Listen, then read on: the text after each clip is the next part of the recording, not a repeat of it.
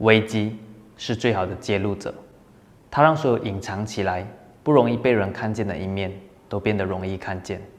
我们要怎么样衡量一个船长的素质？不是在风平浪静的时候，而是在狂风大浪的时候、地震的时候，才知道物质的根基好不好。我们要怎么知道我是否是一个好的老板、好的老师、好的伴侣、好的父母、好的朋友？就是在压力底下，我们怎么处理压力？我们关系的品质，我们企业的文化，你是谁，将会在压力底下揭露无遗。当问题来的时候，我们可以换策略、换产品、换行业、换伴侣，但问题是，那个过去旧的自己没有换掉。所以，我真的担心现在的年轻人，我们一直在假装。一直包装我们的外表，我们只想让人看见我们成功、我们好看的一面，却没有好好的花时间建立我们的内心。所以，当疫情突然来的时候，你发现你根本没有做好准备，你开始忧郁、崩溃、埋怨、指责、迷失，你根本不知道怎么面对，你不知道为什么自己会这样。但其实，这才是真正的你。要建立自己的内心。首先，你要为自己的心找一个好的地方来隐藏自己。你隐藏在哪里很重要，因为你隐藏的深度会影响你下一次站起来的高度。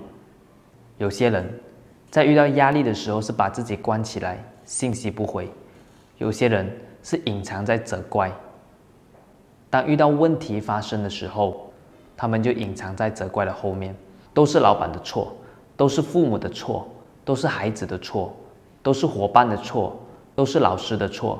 到最后没有人怪的时候，就怪自己，都是我的错。有些人是隐藏在网络世界、游戏、物质里；有些人是隐藏在色情网络、愤怒、暴饮暴食、睡觉；有些人是隐藏在低期待感，一直告诉自己没有期待就不会失望。其实，你是在害怕，你害怕失望，害怕失败。害怕相信人，害怕受伤。虽然你可以用这些很容易的方式来隐藏自己，但当下一次问题再来袭的时候，你发现你完全没有能力去处理，因为这些都是非常表面的隐藏处，你没有处理问题的根源，你不断的在问题里面打转。许多人就是在这疫情爆发的时候，没有一个很好的隐藏处，所以崩溃了。你要知道，这个疫情过了。还会有别的问题再来。当下一次疫情问题来临的时候，你要躲去哪里？今年为你的心找一个隐藏处吧。当压力来的时候，隐藏在对的地方，在知识里去进修，去让自己更有智慧处理问题。当压力来的时候，隐藏在运动里，去锻炼你的身体，让你更有体力去处理问题。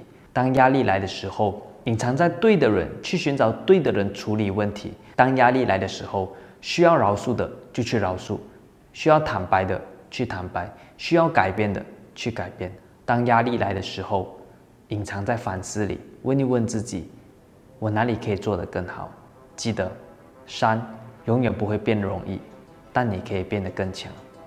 当你能够为你的心建立起一个刚强的隐藏处，你会惊讶，在每一次风浪后，你会变得多么的强大。